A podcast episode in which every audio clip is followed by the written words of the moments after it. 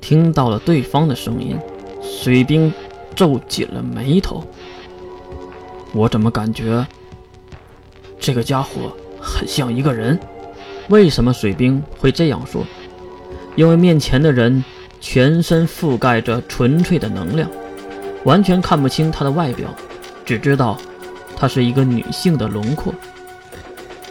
我来，月摆摆手，走上前来。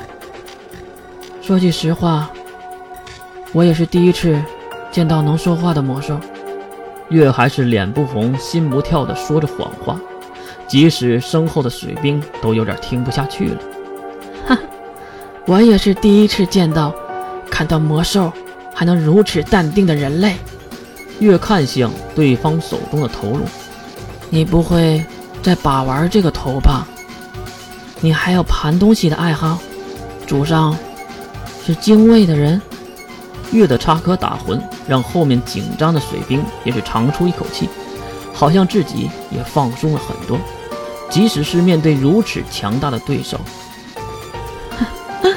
我也是很奇怪呀，这个家伙怎么杀都杀不死，嚼碎了还会复活，所以就一直在杀他。怎么了？你是来救人的吗？这个情报可让月很好奇，他看向那地面抽动的身躯和瞪大眼睛的头颅。不会吧？即使是水兵也发现了问题所在。月，估计是那么回事儿。那就不能再废话了。边说，月摆出了动手的姿势。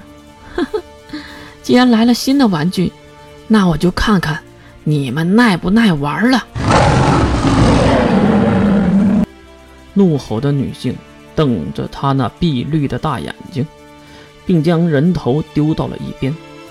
附在他身上的能量场也瞬间消失，眼前的景象也是让月和水兵看得头皮发麻，因为眼前根本就不是正常人类，而是一副蓝色的人类骨架。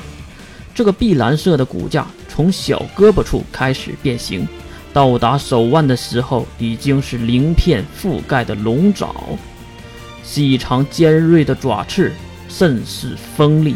再看那碧绿色的眼睛的瞳孔，从椭圆迅速变化成上下尖头的细条状，类似于蛇和龙的瞳孔。随着他的笑声，已经可以看到他那满口的獠牙。这女性外表的骨骼已经走了相。现在已经是活生生的半兽人了。月，哈哈！突然一道闪光，还没等月反应过来，对方已经直接飞向了月身后的水兵。当然，水兵也不是吃素的，马上反应了过来，向后小跳几步，然后筑起了防御的姿势。魔兽刚要接触到水兵，水兵的周围马上出现了巨大的冰墙，挡住了魔兽的去路。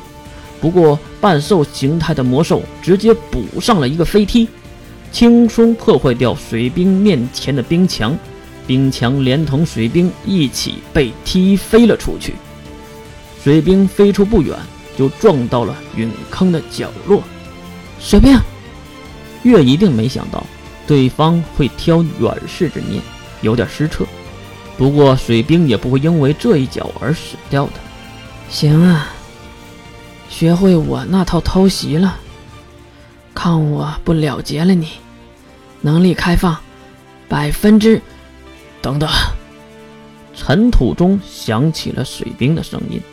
一块烧焦的石块被水兵一脚踢飞，他带着伤势缓缓地走了出来。慢着，我要看看魔兽到底是怎样的实力。水兵用力咬了咬自己的右手食指，好像已经咬出血了。